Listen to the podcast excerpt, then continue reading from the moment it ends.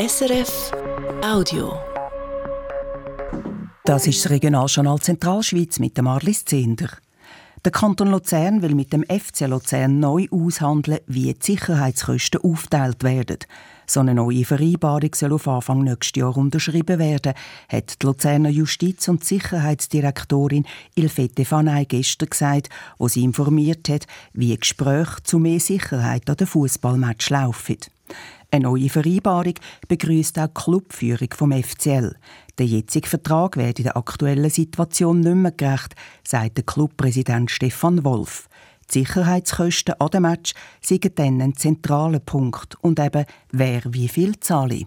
Das wird Gegenstand sein von den Gesprächen, die wir werden haben. Aber für uns, uns geht es nicht nur um Kosten, sondern auch um andere Punkte, die relevant sind. Weil wir natürlich jetzt auch in den vergangenen Wochen und Monaten äh, gesehen dass die Anzahl von Gästefans immer grösser wird und dass das ganze Einlassprozedere natürlich auch dementsprechend muss angepasst werden. Also das begrüßen wir natürlich auch, dass wir auch außerhalb vom Stadion oder gerade jetzt beim Einlass, dass wir da Verbesserungen, Optimierungen können, äh, vornehmen.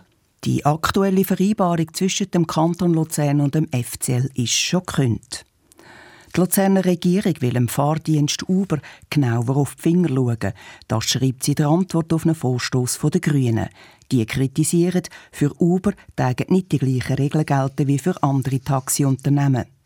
Die Regierung will jetzt eine kantonale Registrierungspflicht und eine Plakettenpflicht prüfen für Uber-Fahrzeuge. Die soll der Polizei helfen, Uber-Fahrzeuge besser zu kontrollieren.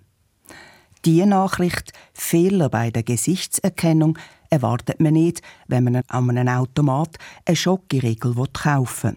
Die Meldung hat aber der Verkaufsautomat an einer kanadischen Universität gezeigt. Ein Fall im Ausland, aber Invenda, die Firma, die die Automaten herstellt, hat ihren Sitz zu Alpnach im Kanton Obwalden.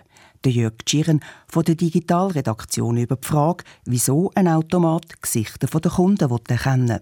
Gesichtserkennung kann ein heikles Thema sein. Schließlich werden dabei höchst persönliche Daten von ihm gesammelt, Daten über das eigene Gesicht.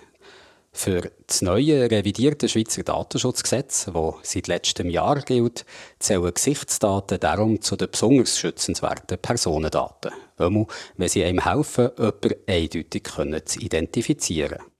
Bei den Gesichtsdaten, die die Verkaufsautomaten von Invenda sammeln, sieht das nicht der Fall, schreibt Invenda auf Anfrage.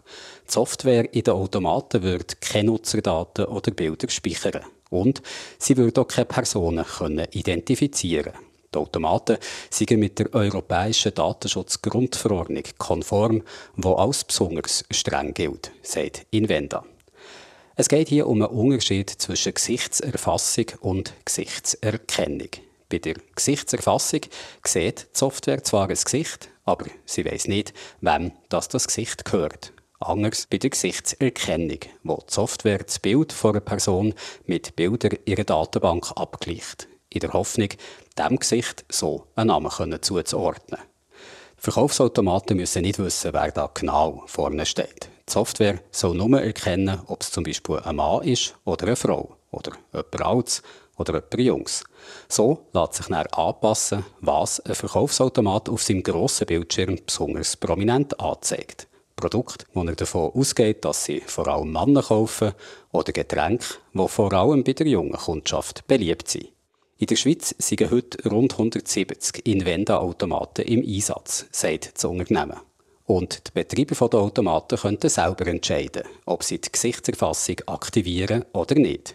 Wenn sie zum Einsatz kommen, dann vor allem, um die Automaten sofort in Verkaufsmodus zu schalten, wenn jemand vorne dran steht. Und dieser Person dann die Produkte anzuzeigen, die sie besonders gelusten sollen. Und die Wetterprognose für die Zentralschweiz von SRF Meteo. Es hat viel Wolken, ab und zu regnet es, ab 1100 Meter kann es schneien. Mit Nordostwind wird es um die 8 Grad. Das war ein Podcast von SRF.